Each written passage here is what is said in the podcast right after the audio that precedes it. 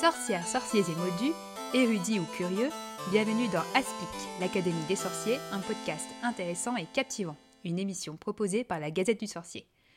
Bienvenue dans ce 28e épisode de l'Académie des sorciers, je suis Marjolaine. Et je suis Alix.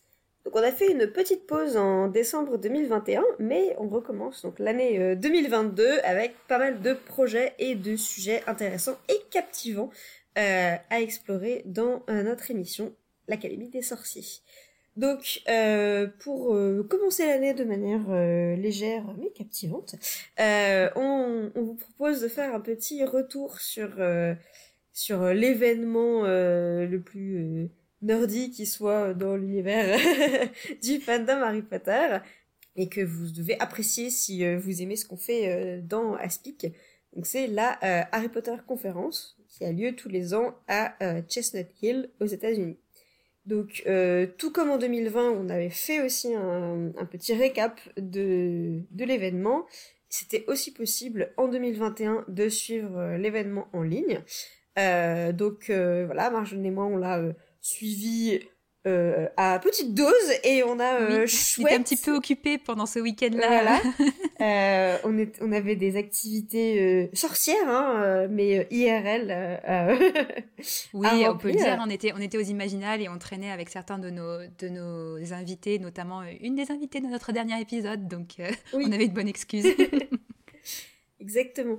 Et, mais du coup, on a avec nous Chouette, rédactrice de la Gazette du Sorcier, qui a suivi de manière extrêmement assidue euh, cette, euh, cette conférence, et, euh, qui était déjà là l'année dernière pour le compte rendu de l'édition 2020, et donc qui va nous accompagner dans la restitution de, de cet événement. Donc bienvenue à toi. Merci, bonjour. Oui, et merci surtout de, de, nous avoir enregistré beaucoup du contenu de ce que tu as suivi, qui nous a permis de rattraper tout ça et, et de découvrir tout ce qu'on avait raté. Donc, Franchement, euh, sans, toi, on ne pourrait pas faire cet épisode. C'est ça. Merci beaucoup. Euh, du coup, petit rappel de contexte sur euh, qu'est-ce que c'est que la Harry Potter conférence. Donc là, en 2021, c'était la dixième édition de la Harry Potter conférence à Chestnut Hill College. Et, et donc l'année dernière, pandémie oblige, c'était une édition complètement en ligne. Donc c'était pour ça que pour la première fois, on avait pu suivre pendant tout le tout le week-end euh, toutes les conférences. Euh, et, cette année, enfin 2021, c'était hybride, donc il y avait tout, est, on pouvait tout suivre en ligne à nouveau, mais il y avait euh, certains des des participants qui étaient sur place, donc on alternait entre des conférences enregistrées et puis on suivait en direct les échanges dans bah, sur place. C'était c'est un bon format, je trouve. Euh, pour permettre euh, au monde entier de, suivre ça et aussi pour des, intervenants du monde entier de, participer. Ça laisse du coup euh, plus de possibilités pour avoir des personnes en dehors des États-Unis qui interviennent et ça a été le cas. Donc je ne sais pas ce que vous en pensez, mais chouette. Je ne sais pas comment ça s'est passé toi sur place, ce format hybride, mais j'ai l'impression que ça a plutôt bien marché. oui, oui. Ah, il y a toujours les, petits problèmes de téléphone qui sonnent pendant. Euh, pendant euh, Il y avait quelques conférences qui étaient euh, données en, direct, mais honnêtement, je ne me souviens plus lesquelles, parce que. Enfin, c'est dire s'il y avait. une différence. Bah, surtout, surtout les échanges à la fin. L'an dernier, ils avaient proposé de une séance de, de, rattrapage pour découvrir ce qui s'était passé dans l'autre salle, puisqu'il y a, il y a toujours ces, ces deux, ces deux salles en parallèle sur euh, la moitié de la conférence. Mais il y a toujours deux conférences en simultané, minimum. Ouais, même si cette année j'ai l'impression que c'était un peu plus light. Il y avait que sur une session ou deux, je crois, où il y avait ah des conférences en parallèle. Mmh. Et euh, mais c'est vrai que l'année dernière, euh, bon peut-être que c'était le format en ligne qui a permis à beaucoup plus d'intervenants d'être disponibles, mais il y avait il y avait même plus que deux en parallèle, je crois, hein, où des fois mmh. c'était tu avais vraiment énormément, énormément de présentations et du coup, c'était impossible de tout suivre. Euh. Mais mhm. c'est souvent le cas, euh, pour ceux qui connaissent les événements universitaires, c'est bon, c'est le cas aussi en convention quand il y a des conférences en même temps, évidemment. Mais euh, c'est le format un peu congrès, en fait, où tu as plusieurs salles et tu peux aller suivre les conférences dans plusieurs salles en parallèle, plus les plénières où du coup tout le monde se rassemble pour écouter une conférence. Donc. Parce que c'est vrai que c'est un événement qui, pour nous, euh, semble le plus gros événement pour tous les, chercheurs qui travaillent sur Harry Potter, mais ils ont très très peu de moyens en fait. Donc il le faut vraiment avec les moyens du bord, et je trouve ça assez admirable ce qu'ils réussissent à faire avec euh, très très peu de moyens, quoi. C'est chouette. Euh, du coup, pour euh, peut-être passer sur un avis général sur le programme de cette année, avant de rentrer sur des, exemples précis, puisque euh, Chouette nous a préparé un petit best-of des, conférences qui l'ont plus marqué et que du coup, ça nous a permis de rattraper en priorité celle-ci. Donc, je ne sais pas ce que vous avez pensé du, programme cette année. J'ai trouvé que c'était par rapport, parce que pour nous, c'est que la deuxième fois hein, qu'on peut le suivre, puisqu'avant, il fallait être sur place pour le suivre, forcément. mais j'ai retrouvé quand même pas mal de similitudes avec l'an passé sur les types de, de, sujets qui sont, qui sont abordés. Il y a toujours pas mal d'analyses littéraires sur des personnages, sur un certain angle, donc des, des conférences qui se focusent sur un personnage pour le, le. Pas mal de choses sur les symboliques, euh, ça c'est pareil, c'est des choses qui sont récurrents qu'on voit un peu, euh, enfin qu'on avait vu aussi l'année dernière et euh, des parallèles évidemment avec d'autres œuvres ou de références historiques. Même si la dimension historique, j'ai pas l'impression que c'était. J'ai l'impression que l'année dernière c'était un peu plus présent. Oui. Et, euh, et sinon, bah, il y a pas mal de choses sur les, la réception de l'œuvre et puis aussi sur l'usage d'Harry Potter dans l'éducation euh, ou des relectures contemporaines avec quand même un aspect militant qui était très présent l'année dernière et qui me semble qui, était, qui est encore assez, assez présent cette année. Euh, et, oui, comment utiliser l'œuvre comme outil de sensibilisation. Donc c'est voilà. Après, par contre, euh, peut-être une remarque l'année dernière, ils avaient tenté de s'ouvrir à d'autres euh, d'autres disciplines que les sciences humaines et sociales et littéraires et historiques, mais cette année, ça a disparu quoi. On avait beaucoup moins de d'interventions qui sortaient du, monde des sciences humaines quoi. Effectivement, l'année dernière, il y en avait quand même plusieurs. Euh, là, bon, du coup, on a moins pu Je sais pas si, euh, chouette, tu... Je, je suis pas certaine qu'il y en ait eu moins parce que ce qui m'a marqué l'an dernier, c'était cette présentation où il y avait, euh, où il y avait certes plusieurs, plusieurs étudiants représentant, enfin plusieurs étudiants, plusieurs personnes faisant des études, désolée, dans des disciplines scientifiques, mais ils présentaient tous en même temps. oui, c'est vrai. Donc, c'est peut-être un biais aussi. Euh, oui, on a l'impression d'en avoir vu beaucoup alors que c'était qu'un seul, seul, Alors c'était très bref, c'était très bref, ça donnait plein de pistes. Ça, enfin, le but c'était de présenter euh, euh, ce qui pouvait être fait et la manière dont les, dont les disciplines scientifiques mhm. pouvaient s'approprier Harry Potter et travailler dessus. Et, mais, mais après, c'est vrai que bah, la, personne qui a fait la, la conférence sur Harry Potter et la physique quantique, dont, on, dont on va parler, euh, être historienne et pas, euh, physicienne. C'est vrai que c'est. Mhm. Euh, et finalement, peut-être heureusement, parce que ça nous a permis de réussir, oui. plus ou moins à suivre. On, vous, vous, vous serez juge à la fin sur. mais, mais oui, oui, c'est vrai que mais c'était quand même, j'ai l'impression, plus resserré quoi, au niveau des. des... C'était aussi plus bref. Enfin, il y avait moins de conférences. Il y en a qui ont été supprimées au dernier moment. Il y avait. Et ça durait moins longtemps que l'an dernier. Il y avait qu'un jour et demi, là où il y avait deux jours complets. Plus les, les, les enfin, beaucoup plus de conférences ou euh, de, de, moments où il y avait qu'une seule conférence plutôt que les deux salles. Ouais. Mhm. Bon. Mais on avait quand même euh, de l'embarras du choix pour euh, et notamment plein de plein de pépites très inspirantes et donc on a on a une petite sélection, n'est-ce pas? C'est ça. Euh, donc la, première euh, conférence dont on voudrait parler, c'était une conférence de Laurie Bekoff, euh, qui était donc déjà là l'année dernière, qui avait déjà présenté, qu'on connaît un peu puisqu'elle fait partie de MuggleNet. Oui, alors, je sais plus, elle nous disait, c'est ça, quatrième ou cinquième présentation à la Harry Potter conférence. Enfin, c'est. Ouais, non, ça C'est ça. Euh, et donc cette fois-ci, elle faisait une conférence qui s'intitulait euh, It's All Fun and Games Until.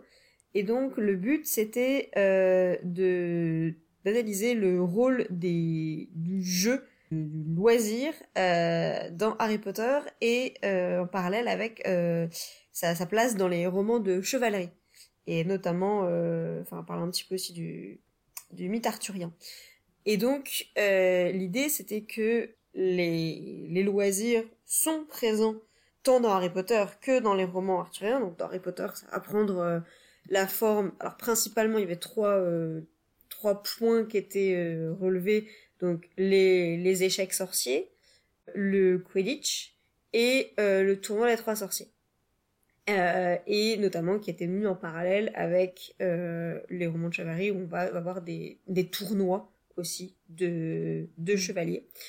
Et donc en fait, cette, ce qu'elle expliquait, c'était que on retrouvait dans, tous ces, jeux un, objectif qui n'était pas purement euh, euh, de, distraction, de loisir, mais que euh, tous ces moments de jeu donnaient en réalité en fait les compétences aux, personnages qui seraient utiles pour mener leur quête. donc typiquement pour Harry, le, le Quidditch, c'est un, un jeu d'équipe qu'il apprend à, à, travailler en équipe pour une personne qui était toujours un peu euh, isolée et rejetée, donc c'est quelque chose qui est important. Mais euh, le fait d'avoir son, son statut d'attrapeur qui est un peu la, la, la star euh, du, du Quidditch, notamment parce que bah, il met fin au match, euh, c'est 150 points, donc c'est euh, beaucoup plus important que ce que font les poursuiveurs, que c'est une manière de le préparer à son statut de héros euh, qui euh, voilà qui est un peu euh, défini par la, prophétie dont il n'a pas conscience lorsqu'il lorsqu'il commence lorsqu'il commence à jouer au Quidditch. Même s'il a un, don inné euh, pour pour le vol sur balai mais que ça va le préparer à un certain nombre d'épreuves dont il va avoir besoin de voilà d'affronter qui nécessitent une connaissance des compétences importantes en vol.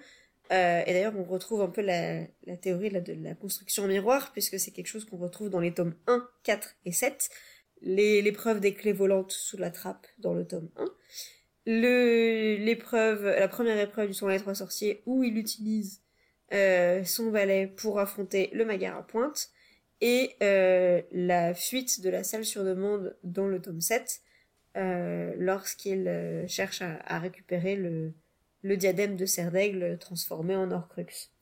Et, donc ce qui était très intéressant dans son, dans son analyse, c'est que euh, le jeu est en fait, euh, et le, loisir, une motivation pour apprendre certaines choses, euh, voilà, en, participant. Alors, il a pas, Harry n'a pas vraiment participé volontairement au tournoi des trois sorciers, mais euh, il a le fait de, voilà, de, de se préparer à la première épreuve dans les trois sorciers euh, et de réaliser qu'il avait besoin de son, de son balai, de son éclair de feu, ça a été une motivation pour apprendre euh, le sortilège d'attraction.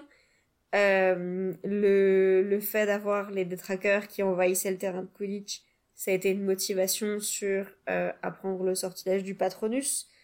Et, et donc c'est enfin voilà le, le, jeu qui sert de, de, motivation et donc de moteur en fait pour l'intrigue parce qu'il va développer les capacités dont il a besoin pour avancer dans sa quête euh, et qui est quelque chose qu'on retrouve dans les romans de chevalerie où les tournois étaient aussi un moyen de d'entraînement de ce de dépassement de soi euh, pour euh, voilà pour pouvoir mener des quêtes à bien donc voilà pour un peu le le, le, résumé, les points principaux, mais euh, je sais pas ce que vous, vous en avez pensé. Moi, j'ai trouvé ça vraiment très intéressant.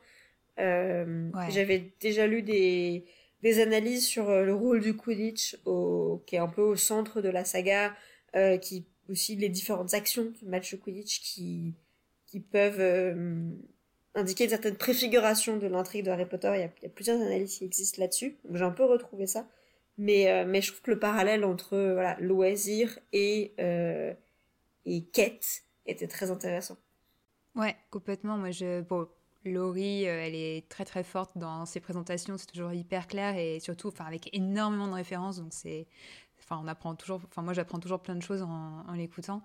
Euh, J'ai beaucoup aimé en fait au cœur de sa présentation euh, aussi le fait que le jeu est jamais hors de son contexte, qui est toujours influencé par l'extérieur et qui sert aussi de, révélateur à ce que sont les joueurs en dehors du jeu. Donc c'était un peu une analyse un peu euh, socio-anthropologique du rôle du jeu, euh, plus généralement dans, dans la vie, mais du coup euh, transcrit dans, dans, une narration.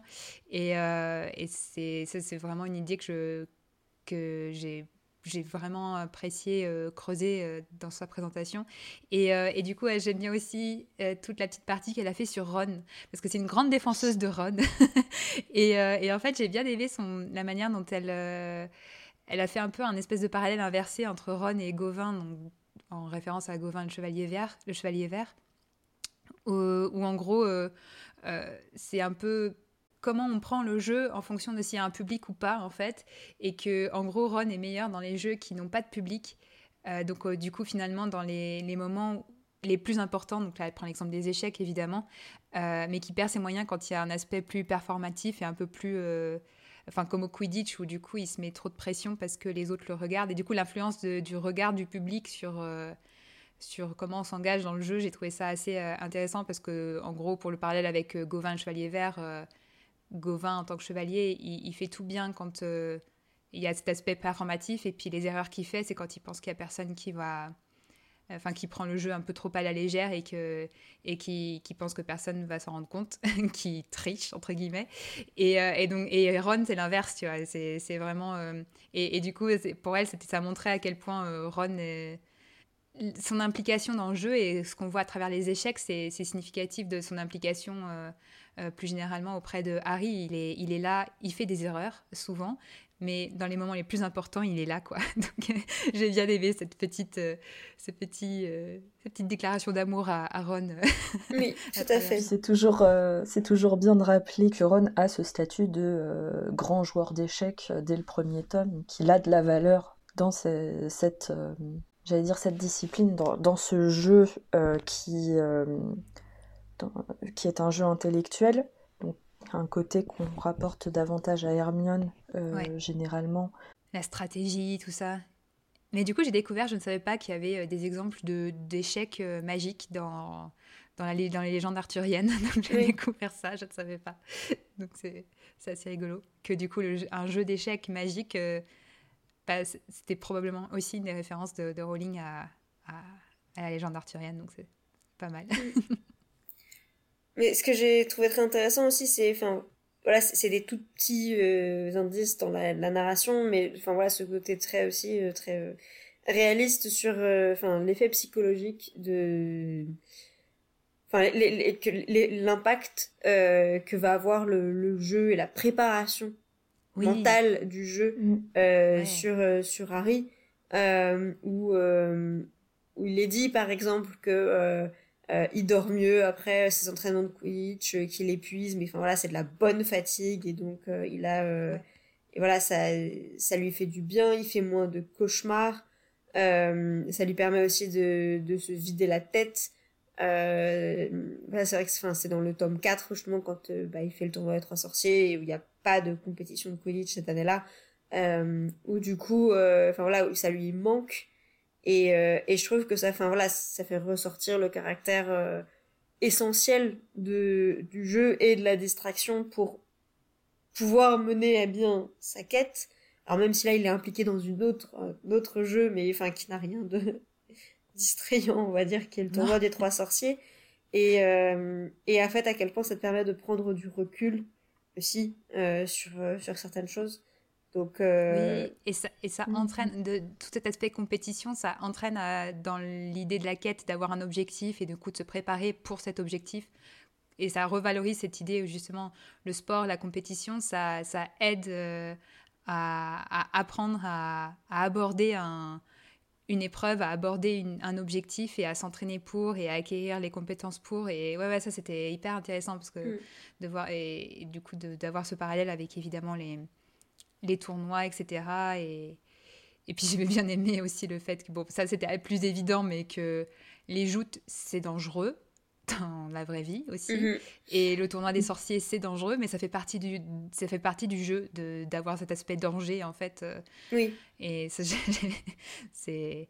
On, a tendance à, voilà, à, pas ridiculiser, mais à, à, à, prendre à la rigolade le fait que dans le monde des sorciers, euh, que ce soit le Quidditch, le tournoi des trois sorciers et tout, c'est hyper dangereux et, euh, et c'est un peu, c'est un peu un signe de la société magique, ce rapport au danger qui est assez euh, pris, qui est pas mal pris à la légère parce que tout peut être, euh, enfin rien n'a trop de, enfin quand on se casse un, quand on se casse le bras, on peut le réparer, mais ça fait partie du jeu dans la vraie vie. Bon, on parle de, de, tournois, enfin elle parlait de joutes, etc. Que prendre, prendre des risques en faisant la joute, ça fait ça faisait partie du, jeu aussi, mais on le retrouve dans, moi je forcément je fais le parallèle avec d'autres sports. Euh, euh, bah, d'aujourd'hui, quoi, que ce soit, je sais pas, il y a plein de sports on prend beaucoup de risques, euh, enfin on sait qu'il y a un danger, on, sport collectif évidemment, je pense au rugby, mais euh, mais il y a plein d'autres sports où on sait que, enfin ça fait partie du jeu de, de savoir qu'on se met en danger, quoi.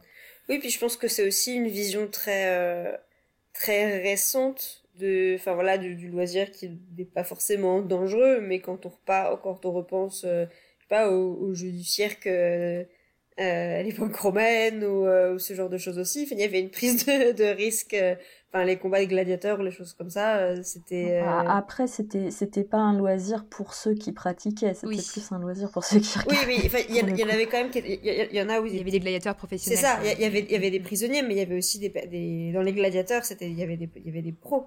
C'était pas. Il y en a, c'était pour qui c'était une carrière, si je dis pas de bêtises.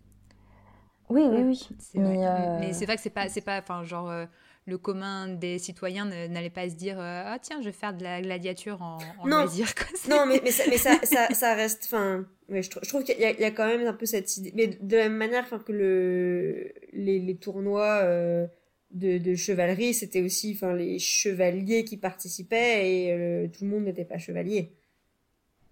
Oui c'est vrai. Mm. pour, pour moi c'est plus de ça que ça se rapproche aussi. C'est que Enfin voilà, ça, ça, ça, restait se mettre dans des situations dangereuses. Euh.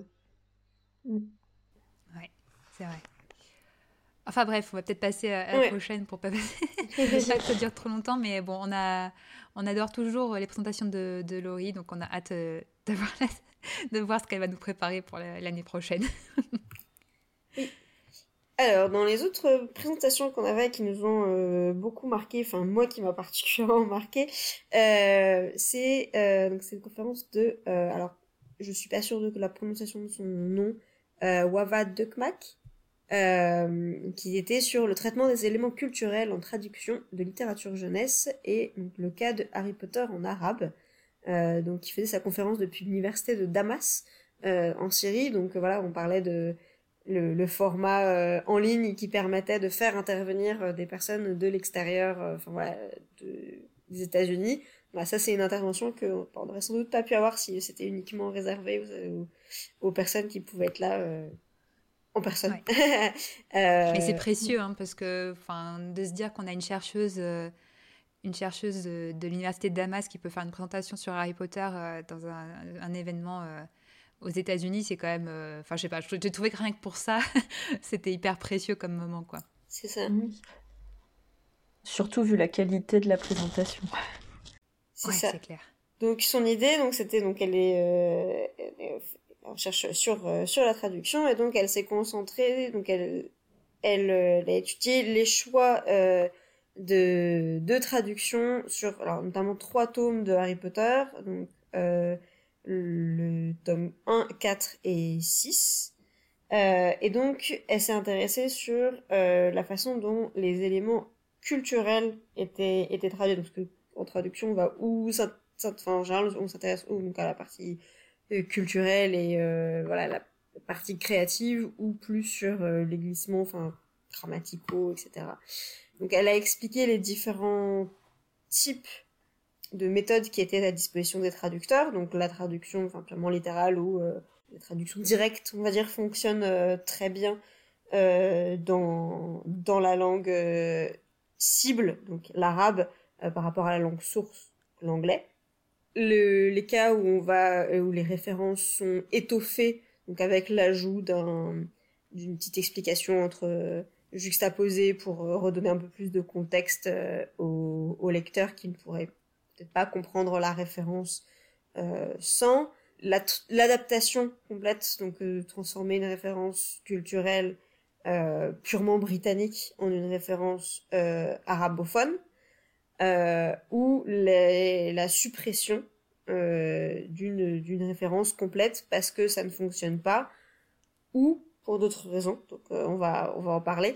donc dans, dans les petites adaptations, voilà, les adaptations culturelles qu'on a vues qui étaient intéressantes, de manière assez anecdotique, on a par exemple euh, à Poudlard dans les lors des banquets, les élèves mangent souvent de la tarte à la mélasse, euh, trickle tart euh, en, en, anglais, euh, qui est un des desserts préférés de, de Harry. Et euh, ce... les, les, traducteurs ont jugé que euh, la, la, référence ne serait pas comprise par, euh, par des lecteurs, et donc ce, ce, dessert a été remplacé par un, un dessert typique du, du Maghreb, euh, pour que les, les, jeunes lecteurs puissent mieux comprendre euh, de quoi il était question.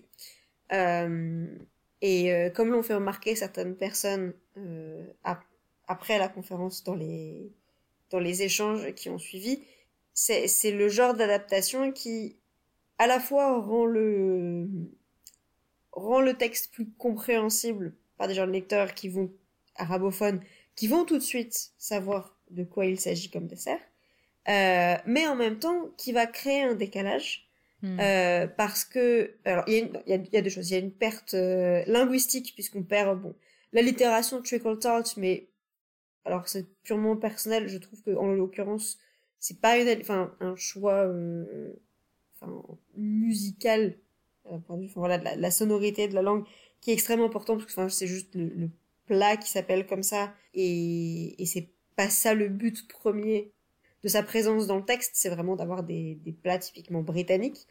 Euh, mais le fait de, transposer avec un, un, autre, un autre plat, bah, ça crée un décalage en fait dans le récit qui se déroule toujours au Royaume-Uni, euh, en Écosse, avec des étudiants qui sont britanniques, qui mangent majoritairement des, des plats britanniques, mais du coup, où tout à coup, il y a un élément étranger qui va venir, enfin, alors étranger par rapport à ce que, à ce qu'ils ont l'habitude de manger, mais donc, et donc là où tout à coup pour les lecteurs, bah, ils mangent quelque chose euh, de chez eux avec lequel eux sont familiers. Oui, c'est comme si nous, on lisait un, un roman qui se passait euh, euh, en Syrie et que tout d'un coup, euh, les, les, personnages se mettent à, à manger euh, une bouillabaisse. Euh. C'est ça et, que, et quand je, pensais, je pensais à cet exemple justement, je me demande cool. comment ils et, et surtout que ça, ça vient de manière enfin voilà complètement euh, déconnectée du reste dans le sens où tout le reste du repas est décrit comme voilà c'est des repas typiquement euh, britanniques euh, et là tout à coup on a un élément mm -hmm. différent euh, mais ce qui était euh, enfin voilà là où elle, ce sur quoi elle s'est concentrée et qui était assez passionnant c'est la façon dont euh, certains éléments ont été euh, supprimés ou modifiés pour des raisons euh, culturelles et religieuses et notamment idéologiques ouais. et euh, donc notamment la, dans les produits alimentaires donc ce qui peut paraître assez euh, anecdotique dans Harry Potter parce que c'est pas c'est pas un, un, roman de qui parle de dont le but enfin voilà le sujet premier est la nourriture mais... Même si pendant la conférence, il y a eu une, une, une présentation exclusivement sur le rôle de la nourriture. Dans... Ah oui, non, mais c'est, enfin, c'est, je, je dis pas que ça, pas rôle, mais ce n'est pas le, on va dire le sujet premier. euh, et, euh, et donc, par exemple, il y a beaucoup de produits, euh, de, de plats à base de, de porc. Euh, il parle de, de saucisses, de bacon, etc. Euh, tout ça a été supprimé, a été remplacé par euh, juste la mention de, alors souvent de viande pour ne parce que voilà comme l'islam interdit la consommation de porc il n'est pas acceptable dans un roman qui dépeint des personnes qui sont des héros des jeunes enfants oui, euh, surtout le fait que ce soit de, de, de, la littérature destinée à la jeunesse. C'est à la fois destiné à la jeunesse, mais en plus les personnages sont des enfants. Et donc qui consomment de, du porc comme si euh, enfin, voilà, c'était quelque chose de normal. Euh, donc ça, par exemple, ça a été, ça a été remplacé dans toutes les scènes, notamment de, de repas euh, au quotidien à Poudlard. Mais c'est aussi le cas de l'alcool, pareil, qui ne euh, doit pas être consommé euh, la plupart des cas. Donc euh, les, Alors, elle a pas, elle a pas dit d'ailleurs, c'est ça que j'aurais bien aimé, c'est si la, comment ils avaient adapté la bière au beurre. Oui, et justement, pendant que tu parlais, ça m'a fait mm. penser aux tous les débats qu'on a en fait sur la bière au beurre parce que je, je sais que c'est des questions qu'on a, qu'on souvent, qu'on a souvent eues, nous, en tant que fans. voilà, sur est-ce que, est que la bière au beurre est alcoolisée ou pas? Et si c'est le cas, pour nous, même pour les Anglais, j'imagine, c'est étrange euh, de se dire que la bière au beurre est bu par des enfants sans problème si c'est euh, si c'est alcoolisé. Bah, Donc euh, là, ça, me fait penser à et l'espèce d'opposition avec le whisky. Pour, moi, c'est forcément au moins un tout petit peu alcoolisé puisque Winky peut être, peut être oui, c'est vrai. Sous, avec, oui, voilà, avec la bière au beurre. Mais du coup, enfin voilà, une concentration vraiment très très faible, mais bon, quand même. Donc, elle n'a pas abordé ce, ce point-là mais euh, il y a eu plusieurs mentions de, de vin, euh, de, que ce soit à table. Ça s'interroge aussi sur la, la, la, la, scène entre euh, Hagrid et Slughorn, parce que c'est parce que euh, Harry remplit les bouteilles que Slughorn finit par donner le souvenir. Mais ce que, ouais, ce que j'ai trouvé pas mal sur cette idée de l'alcool, bon, on va reparler d'Hagrid en particulier, mais c'est qu'ils ont gardé l'alcool dans certains... Ils ont amplifié l'alcool dans certains oui. cadres quand, quand ça correspondait à, la, dresser le portrait de méchants et parler des mange-morts à la, à la coupe de feu pendant, enfin, qui, qui, euh, voilà, qui font leur petit show euh, euh, après la Coupe du Monde de Quidditch. Et en VO, c'est juste, ouais, ils ont, ils ont bu quelques verres de trop. Et, et là, et, dans, et dans la version arabe, c'est transcrit genre, ils sont complètement torchés, quoi. C'est pour montrer, ça. genre, voyez, là, ils sont ivres et c'est pour ça qu'ils sont méchants. Alors qu'en VO, mm. c'est pas du tout le, le sous-texte, c'est plutôt euh, mm. avoir bu quelques verres, euh, ça révèle euh, leur, leur penchant mange-mort, mais c'est pas oui, parce qu'ils sont ivres qu'ils sont méchants. C'est ça, c'est qu'en fait, c'est pas ça qui, c'est ça qui a provoqué l'accident. Mm-hmm. Enfin, c'est pas vraiment un accident, mais euh, mais mais du coup, enfin voilà, c'est vrai que la, toutes les références euh, du, du, vin du professeur Trelawney aussi qui boit, euh, qui est décrite en train de boire du, du, du Xérès, pareil, il dit que c'est ça a été mm. ça a été effacé. et avec ça, donc effectivement, le personnage de Hagrid, qui est souvent décrit comme étant un peu rouge avec après avoir bu, bah, tout ça, ça a été retiré. Euh, parce que euh, Hagrid est un personnage qui est positif et donc qui ne doit pas être associé euh, à cette, au fait qu'il puisse être ivre. Et d'autant plus en tant que figure paternelle. C'est ça, d'autant plus en, tant que figure paternelle. Et parmi les autres références qui ont été supprimées aussi et que je trouve intéressantes, c'est toutes les références à la à la sexualité, mais au, enfin même à la proximité euh, homme-femme, mhm. Mhm. voilà, euh, où on a notamment une scène euh, dans la coupe de feu où Hagrid, qui est décrit comme ayant un peu trop bu, embrasse le professeur McGonagall sur la joue, et donc ça, ça a été supprimé parce que c'est c'est pas convenable idéologiquement, et donc c'était pas quelque chose, c'est quelque chose qui est renvoyé dans un contexte culturel un message différent que euh, que auprès d'un public britannique. Et donc c'est vrai que ça, enfin, moi je trouve ça très intéressant. Enfin, c'est ça touche à la sociolinguistique de la traduction, euh, qui est un sujet qui, qui me passionne. C'est comment on reçoit une œuvre en fonction de euh, comment on est dans le dans, quelle, traduction on a eu de cette œuvre et, euh, et l'adaptation qui a été faite et donc à quel point ça peut faire évoluer les perspectives qu'on a et le regard qu'on a sur une même œuvre. Euh, et, donc c'est quelque chose qui a été un petit peu évoqué à la fin.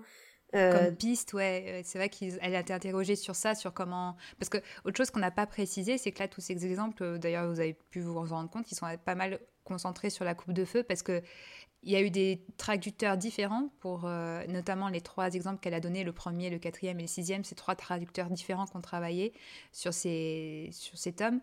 Et, et, les trois traducteurs différents ont vraiment eu des, une attitude différente par rapport à ses choix de, traduction et d'adaptation culturelle.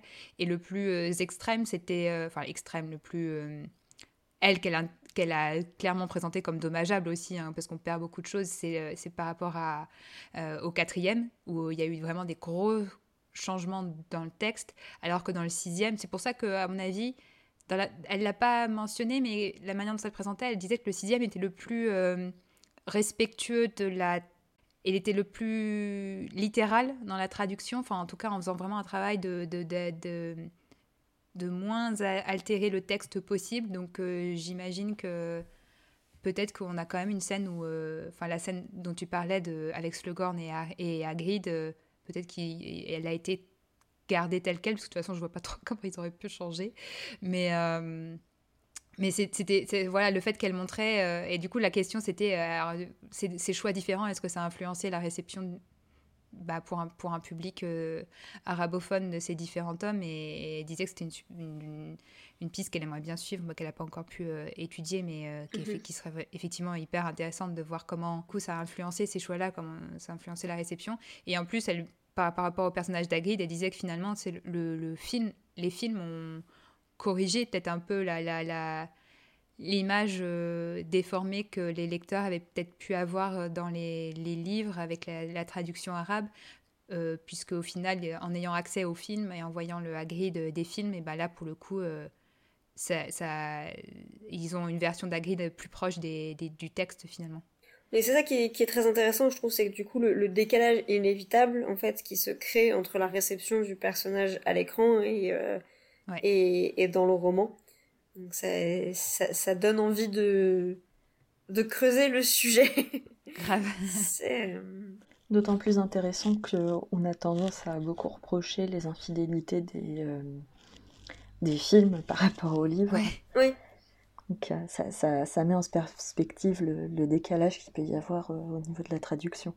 Ouais, c'est clair. Sur les exemples spécifiques, je je me demande si c'est pas euh, mentionné dans sa thèse, qui, qui est en ligne. Euh, J'irai lire ça. mais, mais, oui, c'est vrai que c'est intéressant ce que tu fais remarquer parce que effectivement, on pointe souvent du doigt le, le fait qu'il manque des choses dans, le, dans les films, mais, euh, mais c'est vrai que c'est, enfin, on a toujours comme référent ou la version originale, donc en anglais, ou euh, bah, pour nous la version française qui est très proche et, et très euh, très respectueuse du, du texte. Oui, enfin, il y a eu des adaptations culturelles, euh, il y a eu des petites modifications, mais ça reste ça reste très très très anecdotique et et on, enfin tellement anecdotique en fait que c'est des choses qu'on voit pas dans les films. Et donc, on a, on crée, ça crée pas ce, décalage. ce décalage-là.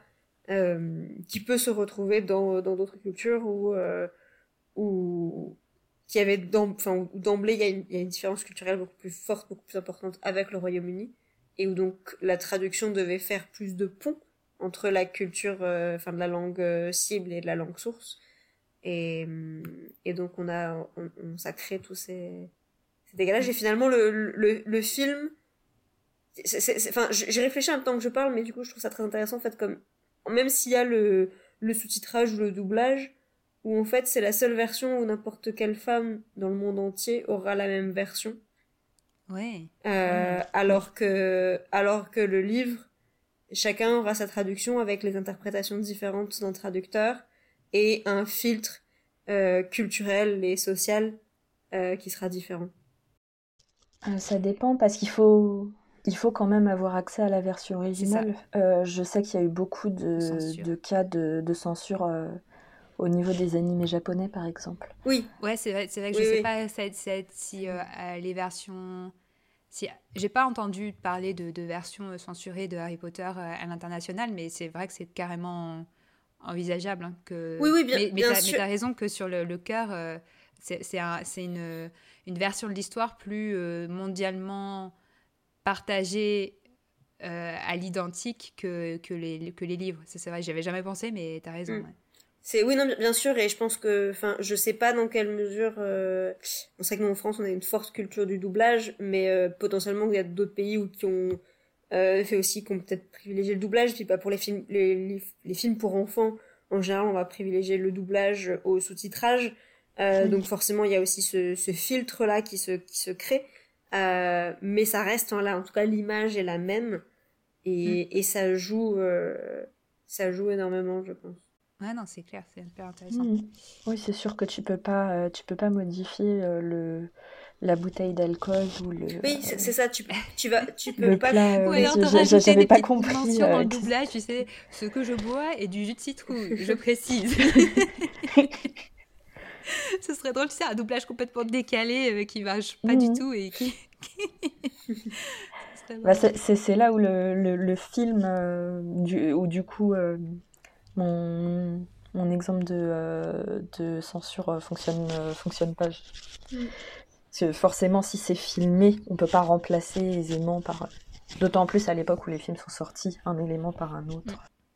Ouais, mais ouais, en tout cas, sujet très intéressant et et qui forcément quand on a quand on a une traductrice professionnelle dans l'équipe euh, c'était évidemment un sujet qu'il fallait qu'on mette en lumière mais indépendamment de ça euh, même quand on n'y connaît pas grand chose en traduction c'était assez assez fascinant euh, on peut peut-être passer à un autre sujet qui n'a rien à voir qui est en rapport avec des sujets qu'on a. Bah, la traduction, on l'a déjà traité dans, dans, un, dans un épisode d'Aspic. C'est autre sujet aussi, puisque c'est en, lien avec le droit. Euh, chouette, euh, tu peux nous parler de, cette présentation euh, autour de, de la problématique absence d'avocats dans le monde, le monde sorcier alors, bah, déjà, juste dire que le format de la présentation était très intéressant. Il y a eu plusieurs présentations, il me semble qu'il n'y en avait pas eu l'an dernier, sous la forme de dialogue entre deux personnes, dont celle-ci. C'était vraiment bien aussi parce que ça, il y a eu tout un propos euh, introductif pour, euh, pour bien nous, euh, nous donner les, les, éléments fondamentaux pour comprendre la, présentation, en, tant que, enfin, pour, pour que les, les, les personnes suivant la conférence qui n'ont pas de notion en droit, et d'autant plus pour nous étrangers qui n'avons encore moins de, de fonds de, de connaissances en fondamental en, droit euh, américain et euh, britannique. Il a le, c'était Peter Amuse euh, qui, qui en parlait et qui est notamment revenu sur l'histoire du droit à un avocat ou à une aide juridictionnelle, du droit à avoir des conseils pour établir sa défense dans le droit anglais et américain. Il abordait le, les scènes de procès dans Harry Potter sous un angle américain parce que euh, le droit américain est très proche du droit britannique. Et euh, l'élément que j'ai trouvé très intéressant dans cette partie euh, historique, c'était le fait de dire que ce droit a été établi très tardivement, d'autant plus dans le cadre des, procès, des, de la, justice pénale, et que cette date correspond, enfin, est assez proche de la date d'instauration du secret magique. Mm. Euh, ce qui fait qu'en fait, on pourrait avoir une explication euh, au fait que euh, ce droit n'est visiblement pas présent dans, dans le monde magique britannique. On pourrait, on pourrait expliquer ça par le fait que le droit, ce, ce, droit dans la société moldue n'a été établi qu'après euh, l'instauration du secret magique. Toujours la, question des deux évolutions en parallèle, mais qui sont d'autant plus euh, imperméables à partir du moment où il n'y a plus de, de contact euh, entre, entre les deux sociétés. On, retrouve encore cette idée que les, les noms ont du pouvoir, puisque le, le, point de départ de la présentation, c'est que Dumbledore est invité à comparaître au procès de Harry comme témoin de la défense et non comme avocat ou euh, comme euh, aide, euh, aide juridictionnelle, conseiller juridique, etc. Mm. Même si en pratique il endosse ce rôle. Et, et, on voit que ça fait toute la différence. Hein. voilà. Harry qui crie son innocence, qui, qui est extrêmement frustré et dans l'incompréhension face aux attaques euh, du euh, Mago et Dumbledore qui calmement euh, rappelle euh, que ils ont le droit de faire, de faire appel à, à un témoin et qui ramène Mrs. Fig dans la, dans la salle d'audience. Oui, j'ai beaucoup aimé la manière dont en fait il, il, analysait cette scène pour en fait souligner à quel point c'est indispensable d'avoir un conseil, euh, un conseil juridique euh, quand on est en position d'accusé, parce que même si on, a les bons arguments, on est incapable quand on est accusé à la barre de les, de les présenter de la bonne manière en fait et que avoir mm. cette tierce personne qui est de son côté pour pour parler le langage en fait de, du jury euh, ou parler le langage des, des juges, c'est juste euh, indispensable. Et, euh, et c'est vrai que c'était vraiment intéressant la manière dont c'était analysé. Mm. D'autant plus avec l'interaction avec Mrs. Bones. ouais. si je me trompe pas, la règle c'est que, d'ailleurs Harry a absolument pas pensé à Mrs. Fix, euh, qui pourtant, euh, donc pourtant il, connaît la présence. Euh, oui, il savait, qu'elle était là. Ouais, ouais, de penser à la, à la solliciter comme, comme argument irréfutable, ouais, ouais, c'est. Il y avait besoin de, Dumbledore pour, pour y penser. Et c'est normal, c'est pas parce que Harry, bon, faut le mettre en contexte, Harry c'est un ado à ce moment-là, mais, mais même n'importe qui se retrouvait sous ce, sous ce stress, évidemment qu'on n'a pas le, la présence d'esprit de penser à ce genre de choses. Après, à la décharge du, euh, du ministère et du système euh, de justice, euh, les, les, deux conférenciers soulignaient le fait que pour le coup, ils envoient un, hibou dès qu'il y, a, dès qu'il y a une modification. vous êtes, renvoyé de l'école Poudlard. Ah non, Eratum, en fait, vous allez avoir une audience disciplinaire. Mais on constate quand même que euh, Dumbledore n'est pas averti du changement, euh, du changement de lieu, ce qui est aussi problématique. Euh, il me semble que ça n'a pas. Bon, après, c'est enfin, encore un sujet légèrement différent, mais il y a aussi ce côté. Enfin, le, le, fait que le code du secret magique, ça, montre bien en fait à quel point le code du secret magique supplante toute autre réglementation dans le monde magique, parce que enfin, voilà, l'exclusion de de Poulard, euh, c'est quelque chose qui relève, enfin, de l'école, enfin, de Dumbledore. Et là, c'est le ministère qui s'en mêle. Bon, c'est aussi dans une phase où, voilà, justement, le ministère euh, se mêle un peu de tout. Voilà, non, puis, enfin, voilà, essaye de d'avancer ses pions à Poudlard, euh, a pas confiance en Dumbledore, etc. et essaye de discréditer Harry. Donc, enfin, voilà, il y a, y a vraiment tout ce, tout ce processus qui est en place mais mais ça montre aussi enfin là les, les, les extrémités auxquelles enfin ils sont capables dans le but de protéger avec protéger avec des gros guillemets euh, la communauté sorcière de manière générale des moldus ouais. où, où c'est mm. où ça ça devient la règle la plus importante oui au point que du coup ça ça n'a pas été précisé dans la dans la euh, présentation il me semble pas mais enfin, un des trucs les plus euh, choquants peut-être aussi dans ce, dans ce procès et dans d'autres, mais dans celui-là en particulier, et celui aussi de Marie Cattermole euh, plus, plus tard, mais il n'y a pas du tout de hum, séparation entre le pouvoir politique et le pouvoir judiciaire. Oui. Euh, mm. le, le, fait que le, ce soit le ministre qui, qui, qui soit à la tête du Mojen Mago qui, qui sert de, de, jury et de juge pour les procès, c'est pas normal. Non, enfin, dans, dans une démocratie, c'est pas censé se passer euh, comme ça. Il n'y a, y a, pas, a pas de séparation des, des pouvoirs. Et euh, bon, après, c'est vrai qu'il y a toujours un peu ce. De, voilà, la communauté sorcière est tellement réduite. Euh, Est-ce qu'il y aurait assez de postes pour tout le monde? Mais, mais quand même, enfin voilà, on sait, typiquement des personnes comme euh, euh, comme Amelia Bones par exemple, qui, qui est alors qui travaille au ministère, mais dans le département de la justice magique, qui ne connaît pas Harry, euh, semble plus, plus à même de, de travailler sur ce dossier que Cornelius Fudge, qui est ministre, euh, et, euh, et qui a un biais vis-à-vis de Harry, vis-à-vis de Dumbledore, enfin, de sa politique. Il n'y a, aucune garantie de la de l'impartialité des juges. Oui, on se demande aussi comment fait je trouve le temps d'aller assister à, une, à ce qui est censé quand même être une, une audience disciplinaire euh, scolaire. Et, et, je trouve qu'il y a un côté aussi un peu... Enfin, il y avait eu le cas, euh, je sais plus à combien, ça fait quelques années déjà, mais où quand Barack Obama avait été appelé pour euh, être remplir son jury duty aux États-Unis donc, euh, ce que tu as dit, n'importe quel citoyen peut être appelé très facilement pour faire partie d'une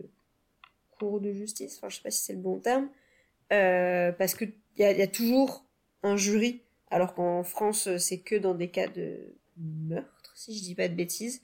Euh, et, donc le côté, enfin le, débat qu'il y avait eu, c'est est-ce que euh, les personnes à côté de lui dans un jury vont réellement réussir à se faire leur propre opinion ou mm. face à Obama, bah en fait tu vas juste suivre son avis. Et pour moi c'est un peu le même problème avec Fudge, c'est là t'es un t'es face à un ministre.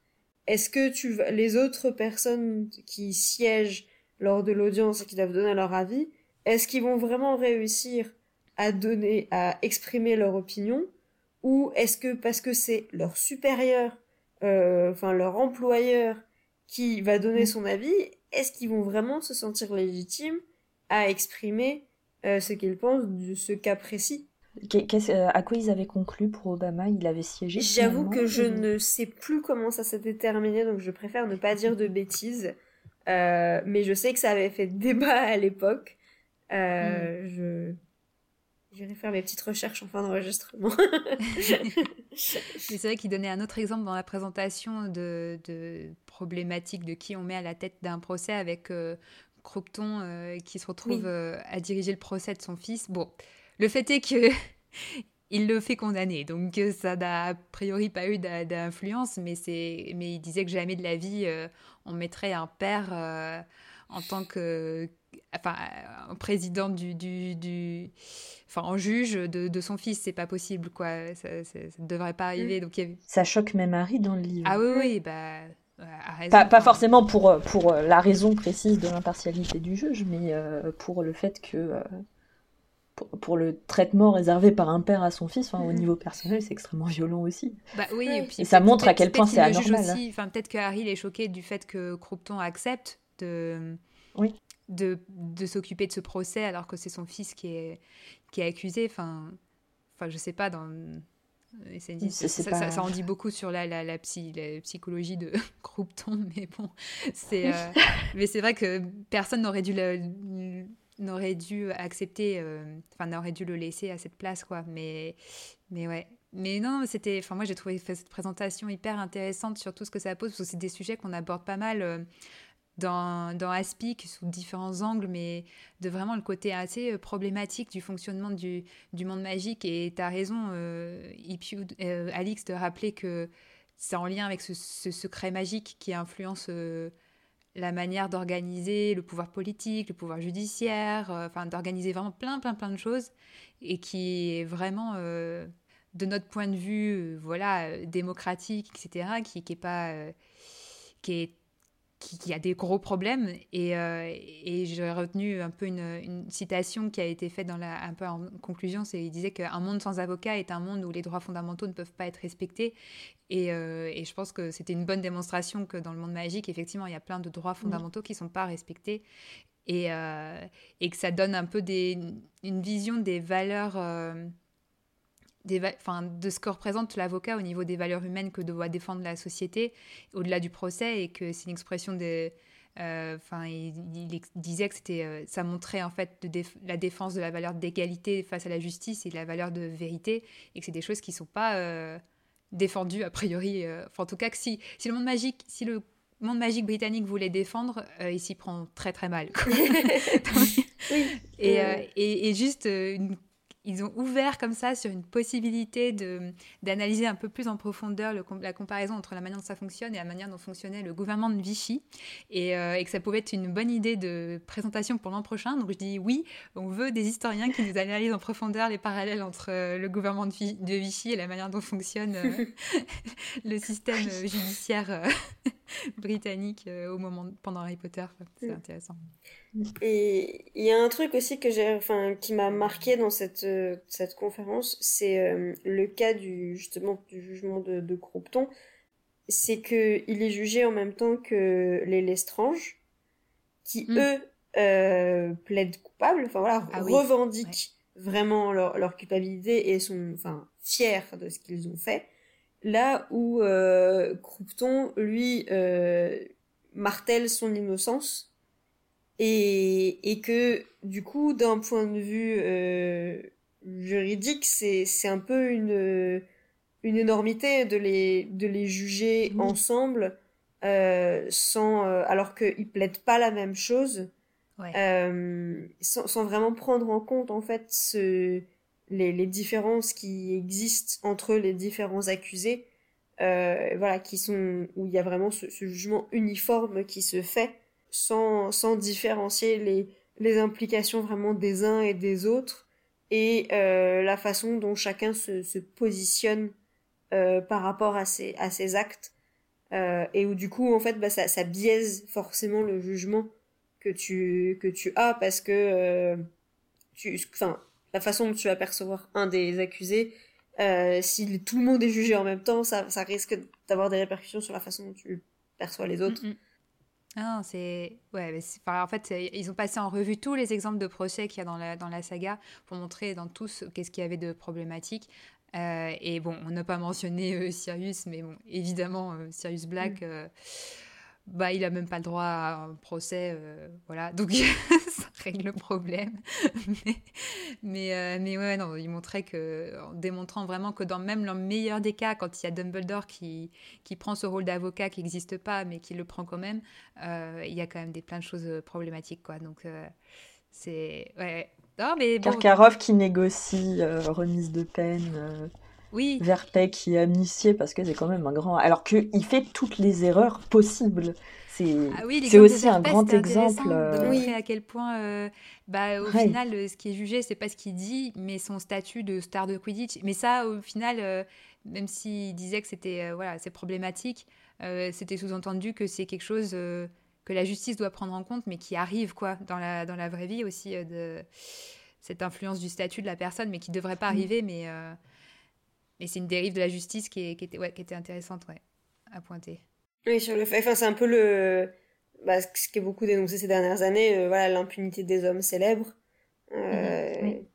sur, enfin, voilà, sur le fait qu'on va pardonner plus facilement des personnes qui, qui se sont illustrées pour, pour certaines choses alors que ça n'a rien à voir avec, avec la choucroute. Euh, mais ouais, mais je pense que c'est un sujet qu'on va, qu'on va retrouver dans, dans de prochains épisodes parce que la justice, on n'a pas fini d'en parler. Quelque chose qui pourrait être intéressant, ce serait de voir, euh, enfin une comparaison. Je veux dire, c'est d'actualité, on a les, les, procès des attentats qui sont toujours en cours. Euh, ça pourrait être intéressant de. Je ne sais pas si ça a été fait, mais euh, un juriste qui, euh, qui comparerait le déroulé de ces procès avec le, les procès des mange-morts. Bah dans le, le l'ouvrage dont on a parlé dans certains de nos épisodes de Harry, Potter et le droit, on a des, des articles qui, qui, parlent justement de la comparaison de justement l'idée du terrorisme parce qu'il y a cette thématique du terrorisme est très présente dans Harry Potter, et donc du mm. coup la manière dont on le, on le, on le traite, et justement on a parlé de ce, secret magique, et ça c'est c'est aussi un, un, truc qui a été exploré dans les articles, c'est euh, l'idée de l'état d'urgence et du fait que du coup le monde magique, et ça c'était dit dans la conférence, et, euh, marche comme s'ils étaient dans un état d'urgence permanent vis-à-vis du, du secret magique vis-à-vis du monde moldu, et que du coup cet état d'urgence justifie euh, un régime d'exception euh, qui bafoue certains droits fondamentaux, mais que ça fait tellement longtemps qu'ils sont dans cette, cet état d'urgence permanent que c'est devenu la norme, alors que ça ne devrait pas être une norme. Euh. et ça, il y a des parallèles avec le monde actuel, que ce soit bah, en France ou ailleurs, qui est assez, voilà, assez intéressant à explorer. Oui. Mais on va passer à un autre sujet euh, plus euh, métaphysique. Je ne sais pas si on peut dire pas forcément métaphysique, mais euh, plus spirituel. Puisqu'il y a eu une, autre présentation qui, qui, nous a beaucoup plu par Laurie Kim, une autre habituée de la Harry Potter conférence et quelqu'un que j'apprécie personnellement beaucoup et qui, qui, fait toujours des présentations très très intéressantes. Et je vous invite, j'invite les anglophones à aller voir son son blog. Et elle a des articles assez, euh, assez passionnants. Et là, elle nous a fait euh, une présentation qui s'intitulait euh, ouais, autour de l'alchimie accidentelle de Voldemort, enfin Voldemort en tant qu'alchimiste accidentel, autour de l'or et de la mortalité, et donc une analyse de personnages sur, sur Voldemort et à, travers son lien à, Harry et la création accidentelle de l'Orcrux, euh, entre guillemets, qui est, Harry, et ses implications. Et, et, je sais que Chouette et moi, on a eu deux on, a retenu des choses différentes de cette euh, conférence, donc Chouette, je te laisse, euh, je te laisse commencer. Peut-être juste euh, dire, préciser que c'était que la, conférence porte essentiellement sur la relation entre Voldemort et Harry et sur ce que ça signifie d'être l'Orcrux de quelqu'un. moi, la première chose qui m'a marqué, euh, c'est euh, l'explication de la première destruction de Voldemort par l'expérience d'empathie. Un rapprochement de euh, la première méthode de destruction d'un Horcrux par son créateur, qui est le fait d'éprouver des remords. Donc, le fait de Voldemort marque Harry comme son égal, dit la prophétie, et en fait, cette idée que Voldemort aurait un égal lui le conduit à chercher ce que dit Dumbledore à Harry euh, à choisir l'enfant avec lequel il s'identifie le plus, euh, c'est-à-dire le, le sang mêlé. Et donc l'idée c'est que une fois euh, quand, quand, Voldemort lance le sortilège de mort sur Harry, il ressent les émotions de, de l'enfant. Donc c'est une expérience inédite d'identification pour Voldemort qui donne, qui donne lieu à un moment d'empathie insupportable qui le détruit du fait de la puissance des émotions. Oh, mais ce moment, il m'a donné des frissons. Quoi. Juste l'idée que la faiblesse de, enfin, qu'à la fois l'humanité et la faiblesse de Voldemort, c'était de s'identifier à Harry et que c'était et que ça a été quelque chose de trop humain et, et trop fort et émotionnellement pour lui et que c'est ça qui le détruit. J'ai genre oh waouh. Alors un autre un, autre moment euh, où, elle emploie des, enfin c'est toujours la, question du mot euh, bien choisi, c'est euh, plus tard, quand elle parle euh, de, l'influence que Harry gagne peu à peu sur Voldemort à mesure qu'il détruit les Horcruxes, elle explique que Harry euh, ne fonctionne pas donc, comme ses autres Horcruxes parce qu'il n'est pas intentionnel, donc il n'essaie pas de se réunir avec Voldemort, mais au contraire, euh, il va à l'encontre de Voldemort, il s'oppose à Voldemort, justement parce qu'il n'est, ce n'est pas un Horcrux intentionnel, mais que c'est un Horcrux qui, qui est inconscient. Donc la porosité de Voldemort aux émotions de Harry relève de ce caractère euh, littéralement inconscient. Euh, j'ai relevé une, une, citation, il n'a pas choisi volontairement de vivre, enfin Voldemort n'a pas choisi volontairement de vivre dans le déni de cette part de lui-même. Ah il, y a, quelque chose incroyable. Il y a, il y a dans, dans, cette présentation euh, du lien entre Voldemort et Harry quelque chose qui se rapprocherait d'une d'une représentation montrant Harry comme rattachant Voldemort à une humanité refusée et combattue depuis longtemps. C'est aussi pour ça que Voldemort se coupe de, Harry au moment où Harry ressent le deuil de Sirius. C'est le moment où Voldemort cesse de vouloir euh, prendre le contrôle, euh, posséder Harry. je trouve que c'est une symbolique extrêmement forte et c'est... Euh, ouais. Tout ça nous, nous invite à appréhender différemment les notions de souffrance et d'émotion associées à Voldemort à comprendre de manière différente la nature des Horcruxes. Ouais, non mais t'as parfaitement euh, résumé ce que moi, pareil, ce qui m'a le plus marqué en fait, c'est. Désolée. C'était non, non mais t'as non mais c'est parfait. Euh, c'est, je trouvais que c'était une présentation qui en fait, euh, moi, m'a fait un peu changer ma. Même si c'est des choses que je qu'on pouvait sentir en fait dans la lecture et dans les relectures et re-relectures par rapport au personnage de Voldemort.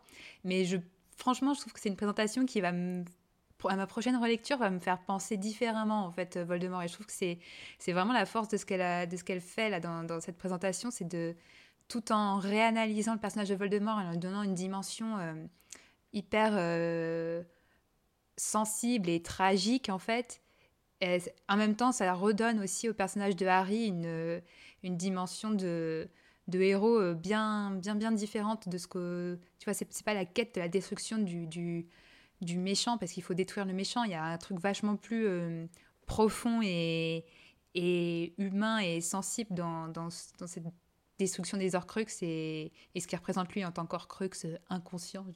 C'était c'est assez, assez fort.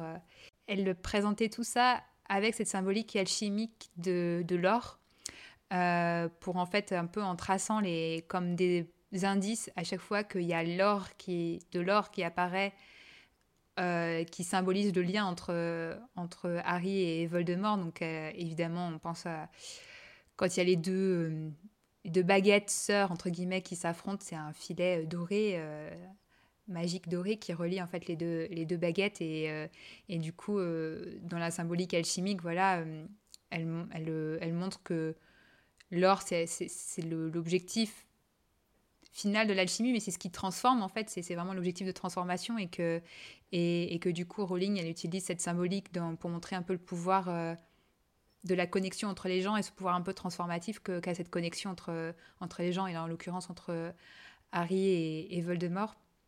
Et j'ai bien aimé dans la discussion à la fin, elle faisait un parallèle, donc l'or ça représente à chaque fois la, connexion entre les, gens et l'argent euh, c'est plutôt connecté à l'âme des individus c'est euh, au moment où c'est l'âme des individus qui s'exprime, donc elle parle du patronus ou du souvenir dans la pensine.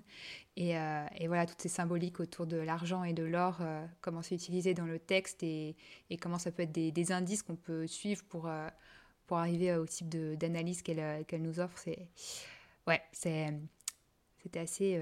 J'adore. C'était trop bien. Ça fait partie des personnes où on voit le nom et ah là là, il faut qu'on suive la conférence parce que euh, on sait que ça va être génial. Ouais, mais ouais, franchement, Laurie Kim, c'est quelqu'un de vraiment hyper intéressant. Moi, j'ai, on a la chance de l'avoir dans notre groupe euh, qui suit notre podcast Speak Beastie, donc on, on, échange régulièrement avec elle. à chaque fois, quand elle nous sort des analyses, euh, je me souviens de l'année dernière, son analyse sur Nagini, c'était. Oui, qu'elle avait fait la Harry Potter conférence 2020, du coup, ouais, c'était très chouette c'était chouette. Elle a, elle, est, elle a écrit sur, euh, sur Rogue beaucoup. Euh, elle fait des très très belles analyses sur, sur Rogue. Et du coup, ouais, elle fait des analyses de personnages euh, assez, assez fortes. Petit dernière, petit morceau pas du tout léger. quoique, quoique. dont on voulait parler, c'était une des seules conférences que, que, que Alix et moi on a suivi en direct dans un contexte voilà, de fin de journée, d'imaginal. On, on, avait déjà le cerveau euh, bien ramolli. Et là, on s'est euh, offert comme euh, petite conférence légère à 23h le soir, Physique quantique et l'espace-temps sorcier, par Catherine McDaniel. qui, comme on le disait, n'est pas physicienne quantique, mais est historienne, et ça, je pense, a aidé la présentation à être plus, plus digeste. Et pareil, c'est une présentation, bon, Historienne des sciences. Historienne des sciences, ouais, ouais, ouais. Et on pouvait se douter, c'est une présentation qui, euh, qui nous retourne un peu le cerveau, puisque c'est pour établir des parallèles entre la magie et la physique quantique. Je ne savais pas du tout à quoi m'attendre avant de, de, voir la conférence. Et en fait, euh, j'ai trouvé ça assez passionnant, parce que bon, la physique quantique, euh, c'est passionnant. Et en fait, de l'aborder en parallèle avec la magie, je trouve qu'à la fois, ça permet de mieux comprendre la physique quantique, je dis mieux, euh, voilà, c'est relatif. Euh, et en même temps de voir un peu différemment certains, la manière dont fonctionne la magie en fait dans le, dans le monde d'Harry Potter. Et donc je pense que j'aimerais bien m'y repencher en fait sur cette euh, présentation parce que je suis sûre qu'il y, y, a quelque chose de plus à faire, que ce soit un article ou un autre épisode avec, euh, j'espère, quelqu'un un peu plus spécialiste de la physique quantique pourrait nous, nous accompagner pour reprendre en détail ce qui a été détaillé dans cette euh, présentation. Mais, Ceci est un appel aux auditeurs. Hein, si, C'est ça. Il y en a parmi vous qui s'y connaissent en physique quantique. franchement, ça serait... on est, on est preneuse. Et, en fait, ce que j'ai bien aimé, c'est que ça part du principe que euh, la physique quantique dans notre monde, c'est un peu l'équivalent de la magie dans le monde moldu d'Harry Potter. C'est quelque chose de... Il y avait toute cette idée de quelque chose de caché qui est révélé à, partir du moment où, la physique quantique a commencé à être euh, étudiée. Ça a complètement remis en cause certaines règles de base de notre physique euh, classique, entre guillemets, je ne sais même pas si on peut l'appeler comme ça.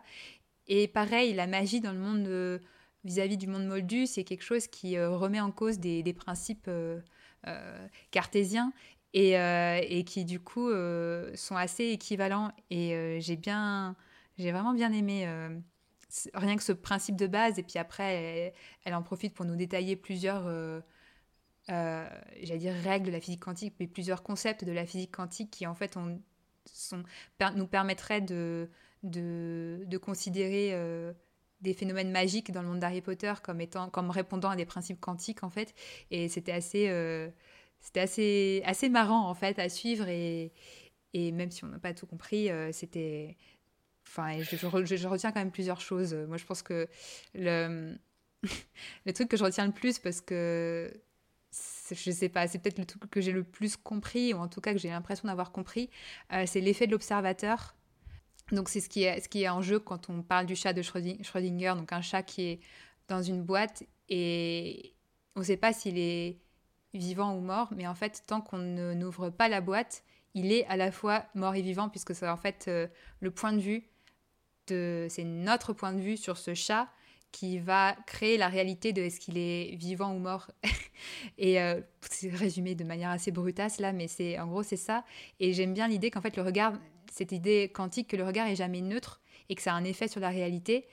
Et c'est un côté vraiment magique en fait ce truc-là que c'est notre regard qui crée la réalité et c'est ce qu'on retrouve dans le retourneur de temps et dans le rapport au temps dans Harry Potter, puisque en tout cas dans les, dans les livres, pas dans Cursed Child, mais euh, cette idée que c'est, on peut intervenir sur le passé et du coup sur le futur.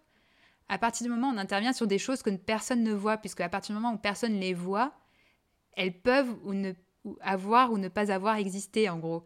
Et que du coup l'intervention de Harry qui crée le Patronus, cette espèce de boucle de euh, c'était mon il a cru que c'était son père mais en fait c'était lui mais comme au moment où il l'a vu euh, il il a pas, il pouvait pas voir que c'était lui-même, mais il a pu intervenir dans, le, dans cette réalité en, en, créant le patronus et du coup en créant cette réalité parce que il n'y avait pas de paradoxe. C'était, c'était, il a, il a créé la réalité parce que, enfin, voilà, ça, vous donne le fait que je m'embrouille, ça vous donne un peu une illustration du fait que c'est des choses qui sont, qui, qui en fait, quand on nous les explique, nous paraissent, euh, nous retournons un peu le cerveau, et nous, mais nous paraissent à la fois hyper euh, ça rend plus clair des choses qui n'étaient pas claires, quoi. Et c'est ça que j'ai bien, j'ai bien apprécié dans cette euh, présentation. Le, enfin, un truc qui revenait, c'était que la, la magie ne répond pas aux, aux lois de Newton, notamment. C'est newtonienne, voilà, c'est la physique newtonienne, je sais. C'est ça. Et, euh, et notamment, enfin voilà, que ce soit le déplacement des sorciers, euh, le fait de pouvoir transplaner le porte au loin, etc.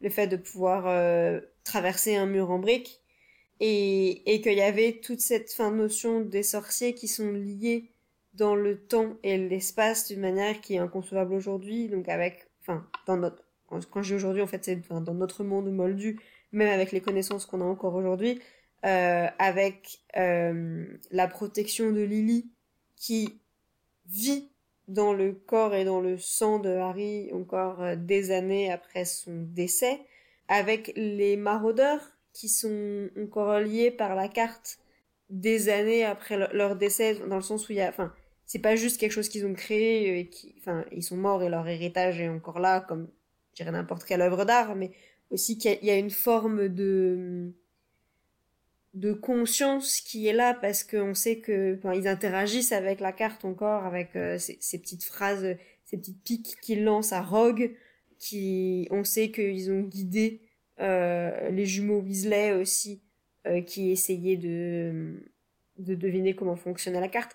Alors oui, on peut toujours se dire qu'il y a, enfin, de la même manière qu'on peut programmer un ordinateur pour dire des phrases aléatoires, qu'ils ont reprogrammé ça et donc que ça a rien de magique, euh, et euh, mais mais qu'il y a, enfin, qu'il y a aussi ce, ce côté-là de voilà de, de, de la magie qui ne répond pas aux règles aux, différentes lois Newton, notamment par rapport, enfin, euh, par rapport à, son rapport au temps et à l'espace.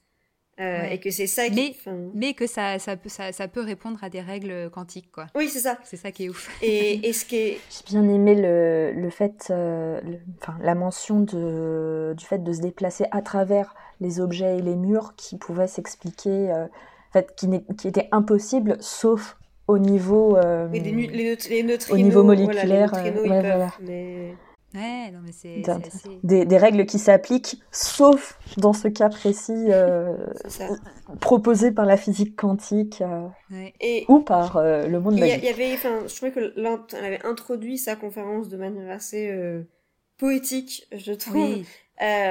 avec elle reprenait en fait la scène de on voit Dumbledore arriver après Private Drive avec son déluminateur qui est dans les livres et dans les films, mais qui est peut-être finalement encore plus marquante dans le film parce que c'est vraiment comme ça qu'on on rentre dans l'histoire, là où dans le livre on a tout ce chapitre introductif avec les, les Dursley, où, où en fait, voilà, Dumbledore arrive et éteint les lumières, et fait, enfin, voilà, on voit, on voit les, il y a vraiment ce, ce déplacement euh, de la lumière qui vient s'enfermer dans cet objet, et qui, qui reflète en fait, qui montre que il y a, y a un peu le ce pacte que, qui est passé d'un côté avec euh, avec le lecteur ou le spectateur de là on il y a, y a, ce on t'emmène dans un univers qui est là euh, qui est devant toi mais qui est caché où tu dois éteindre la lumière pour le voir mais que le processus nécessaire pour éteindre la lumière n'est pas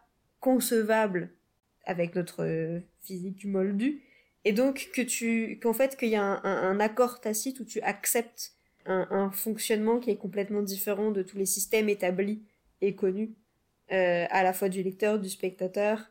Et donc voilà tu sais que tu es dans un dans un monde voilà différent mystérieux caché euh, et où euh, enfin voilà la, la, la, lumière et l'extinction de la lumière symbolise ce, ce passage d'un monde à l'autre pour, enfin, voilà, pour, ouais. pour rentrer dans l'histoire.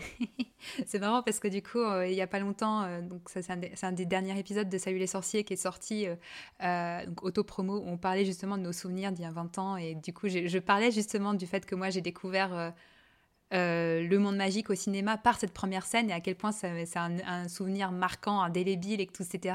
Et là, du coup, avec cette présentation, de voir que c'est pas pour rien que ça a été aussi marquant pour moi que dès cette première image de Dumbledore qui éteint les lumières, j'étais genre, ok. Enfin, et du coup, d'avoir maintenant, 20 ans plus tard, cette, cette lecture euh, poétique et quantique à la fois de, de qu'est-ce que, mmh. qu'est-ce que ça veut dire, euh, ce, ce moment-là, euh, ouais, c'est assez. Euh, c'est encore une fois un petit, une petite explosion de mon cerveau et explosion positive. Et, et, ça rejoint aussi un peu ce, qui euh, ce qui est un sujet qui, qui reste un peu toujours mystérieux dans, dans Harry Potter, c'est la question du département des mystères, où on sait que, enfin voilà, le... ils étudient l'amour, ils étudient la mort, ils étudient et aussi le temps, parce qu'il y a cette salle du temps euh, qui, qui est là, et donc ça, ça reste aussi pour les sorciers quelque chose d'inconnu et de, de mystérieux euh, qui, ouais. qui, dépasse encore les connaissances du monde magique et que c'est pas quelque chose qui est euh, logique et inné, euh, même quand on maîtrise la magie. Et donc ça, ça, relate, ça, ça remet un peu aussi en perspective le, le, côté oui mais bon avec la magie on peut tout faire euh, et on tout est tout, tout est accessible euh, là où c'est pas le cas en fait. Ouais. Ce, le département des mystères il pose aussi euh, question dans ce qui est de, euh, de l'ordre de l'explication. Parce qu'on peut tout faire, euh, même, même ce qu'on peut faire en fait, même ce que les sorciers peuvent faire, ils ne savent pas forcément comment ils le font. Oui. Il y a quelques règles qu'ils apprennent, mais on ne peut pas créer de la nourriture à partir de rien. Mais c'est. Par exemple, le fonctionnement des baguettes, c'est revenu dans oui. plusieurs présentations. Ils savent absolument pas comment ça fonctionne. Et c'est acté enfin, le fait que ce soit incompréhensible est acté. Et le nom même des gens qui, tra qui travaillent dans le département des mystères, les langues de plomb, enfin, euh, moi je me suis posé la question après, est-ce que euh, ils vont communiquer, s'ils découvrent quelque chose, est-ce qu'ils vont le communiquer au grand public? Comment est-ce que ça, ça fonctionne ce, euh, Comment est-ce que fonctionne la diffusion de la connaissance une fois la recherche finie? c'est intéressant, ça, ça sera un sujet à part entière, ça, mm. euh, qui serait vraiment intéressant mm. parce qu'il y a cette côté de. On retombe un peu sur les questions d'éthique euh, de la recherche et qu'est-ce que.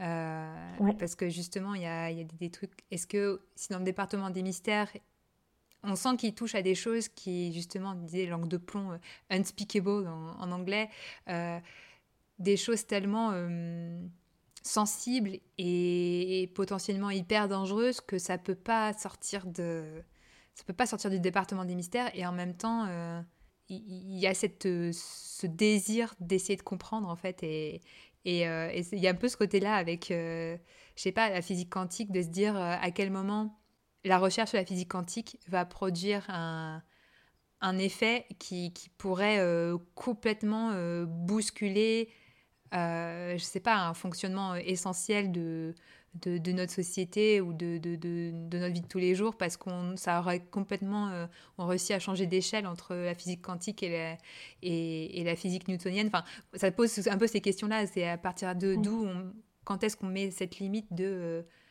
la recherche si elle euh, si elle va complètement bouleverser euh, le quotidien, quoi, où le, si elle devient trop dangereuse.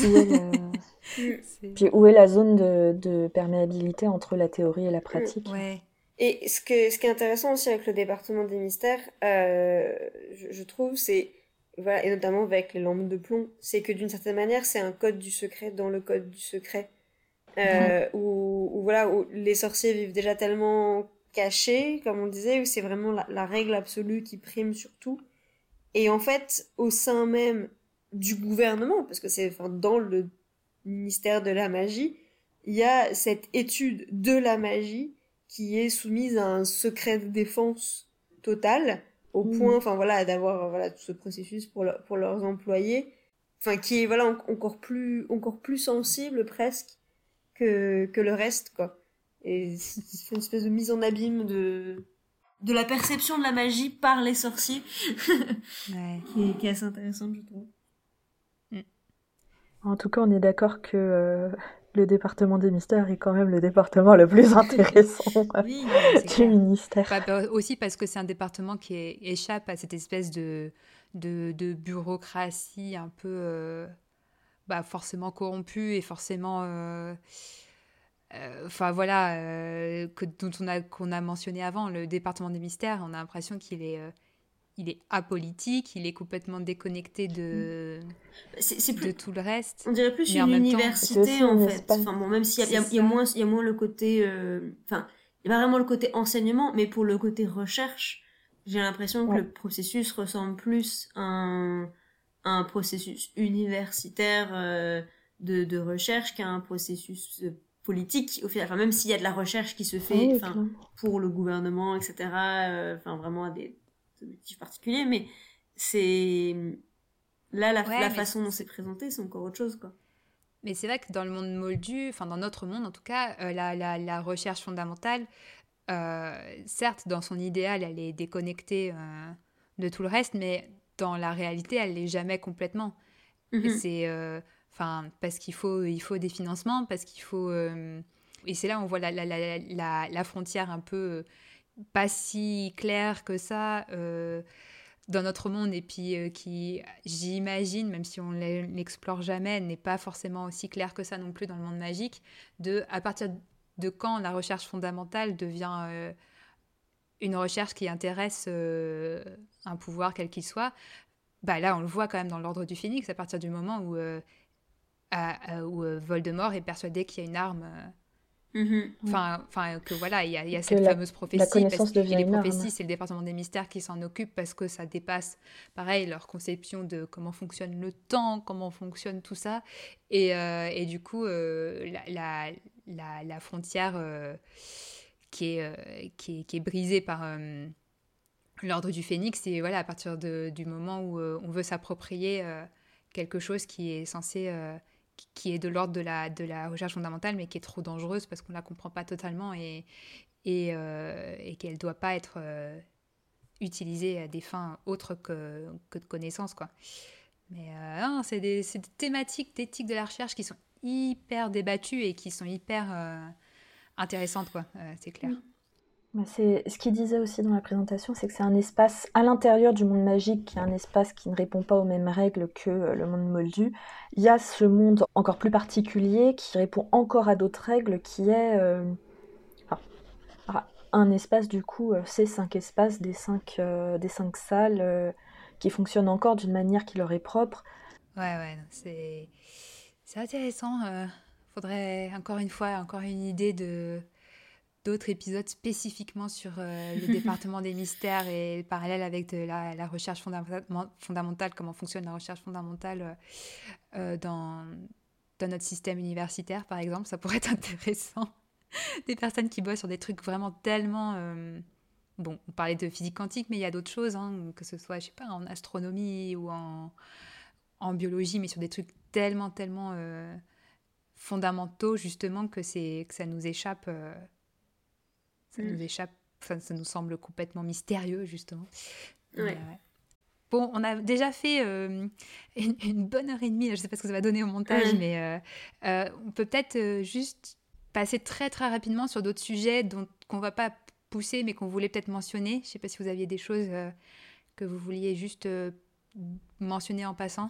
Euh, ouais, moi j'aurais bien aimé parler d'un, d'une conférence dont ils ont parlé en fait dans Potterversity, donc qui est podcast de MuggleNet et qui a fait un compte rendu aussi de cette conférence, euh, et donc qui s'appelait Muggle Magic: What What the Mirror of Erised and the Two-Way Mirrors Teach Us About Social Media.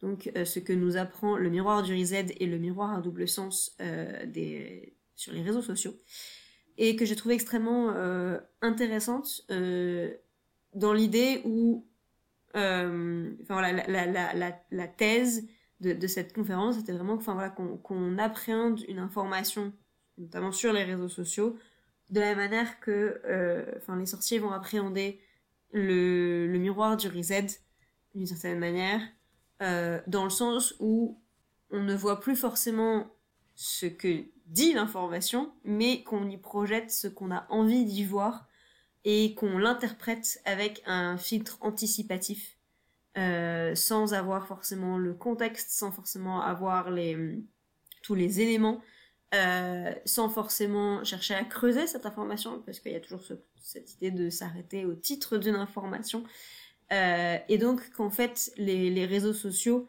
deviennent très facilement un, un fantasme, une, une, projection de un, un aboutissement d'une envie euh, plus que euh, plus, plus, que enfin voilà une, une façon de s'informer.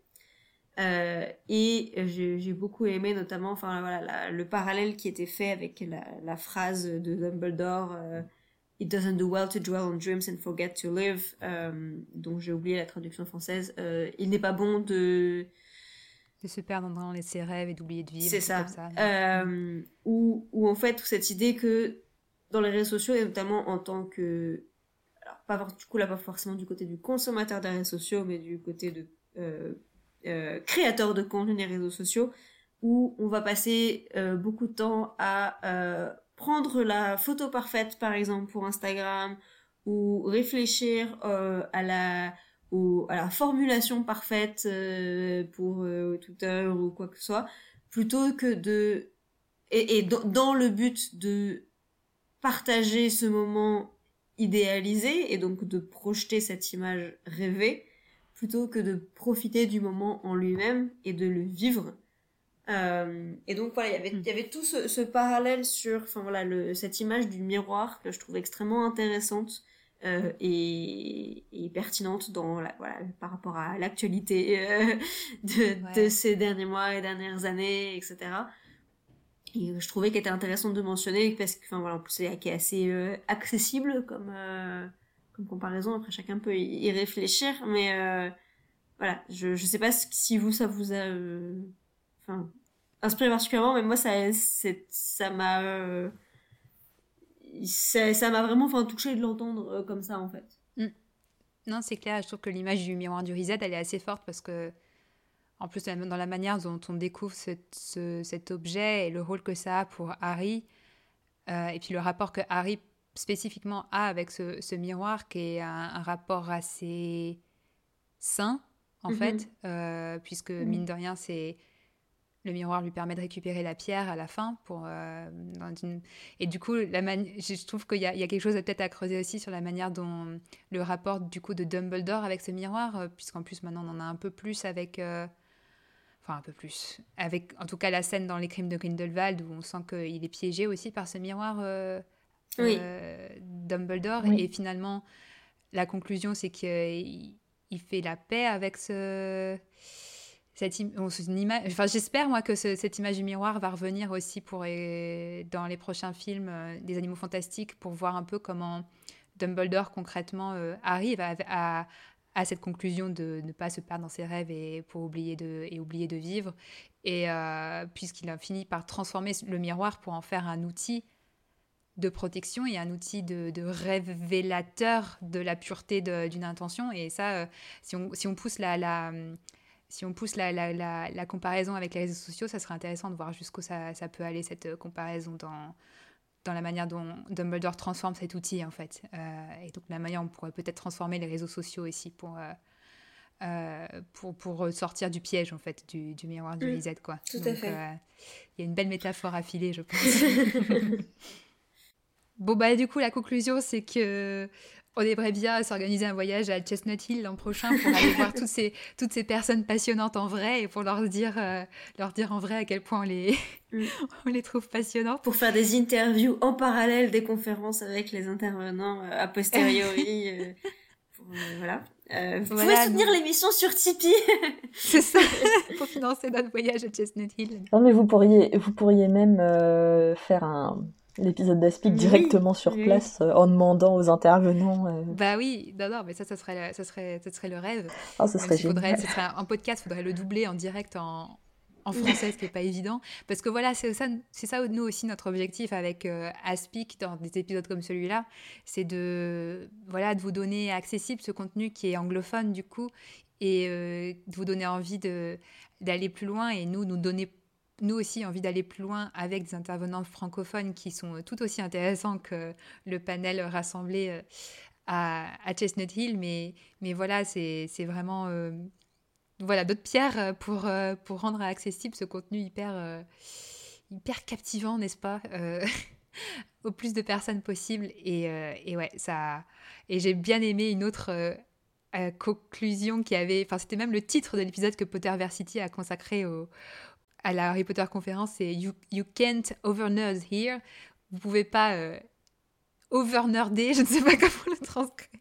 On peut pas être trop nerd. Voilà, on peut pas euh, être trop nerd dans à la Harry Potter conférence et voilà, on peut pas être trop nerd euh, dans Aspic et voilà, c'est notre c'est aussi notre communauté là qui se retrouve à la Harry Potter conférence et des gens comme nous et ça ça fait plaisir de voir qu'il y a plein de gens comme nous. Si je peux juste rajouter un truc, euh, je trouve ça d'autant plus intéressant que euh, ça montre bien, enfin je veux dire, Aspic comme la Harry Potter Conference, que par la porte d'entrée d'Harry Potter, on a accès à euh, des, des, personnes très différentes, des disciplines très différentes, et que c'est aussi une porte d'entrée pour, pour s'initier, enfin la, physique quantique par exemple des sujets dont on n'avait jamais entendu, enfin, auxquels on s'était jamais intéressé euh, particulièrement. Et euh, je trouve ça, je trouve ça génial. Euh, bah ouais. Comme, Donc voilà, c'était un bon. Je trouve que c'était la manière parfaite pour commencer l'année et puis pour nous. motiver, même si on n'a pas besoin de ça pour être toujours motivé à faire Aspic, mais pour, nous, pour nous rappeler à quel point on, a du boulot, on a du pain sur la planche pour, pour, et que, et que c'est un sujet inépuisable. Ça fait dix ans qu'ils font la Harry Potter conférence. Tous les ans, ils ont des, des sujets euh, passionnants. Et nous, euh, voilà, on espère euh, suivre un peu cette, cette trace. Tout à fait. Mais voilà, du coup, si aussi ça vous a donné envie de bah, partager, vous, vos propres recherches, études liées à Harry Potter, n'hésitez pas à nous, à nous écrire, que ce soit pour faire un épisode ou ou, ou autre chose, on peut en discuter. Euh, mais voilà, on, a, on a déjà accueilli plusieurs auditeurs euh, qui ont partagé leurs leur euh, connaissances dans, dans l'émission et, et, on est toujours ravis de le faire. donc voilà, n'hésitez pas à nous écrire si vous voulez à l'adresse donc de la Gazette, donc rédaction at gazette-du-sorcier.com et vous pouvez aussi nous écrire sur les réseaux sociaux, donc sur la page Facebook de, de l'émission, l'Académie des sorciers euh, ou via le compte Twitter euh, aspic euh, underscore GDS. Voilà, on est on est on est disponible pour euh, pour discuter, pour débattre. Euh, aussi sur le Discord externe de de la Gazette, on a un channel dédié à Aspic où vous pouvez partager vos vos retours sur l'émission. On est toujours là avec Marjolaine. On, on, répond aux questions. On est toujours ravis d'avoir des, des, retours, on peut, on peut continuer le débat euh, en commentaire. Donc voilà, c'est aussi un, bon support pour, pour avoir ces, ces échanges-là. Donc n'hésitez pas. c'est le Discord, le kiosque des sorciers. Et on vous donne rendez-vous bah, au le mois prochain pour le, prochain, un prochain sujet et de nouveaux, de nouveaux invités. Et chers auditeurs, n'oublie pas, passe tes bulles d'abord.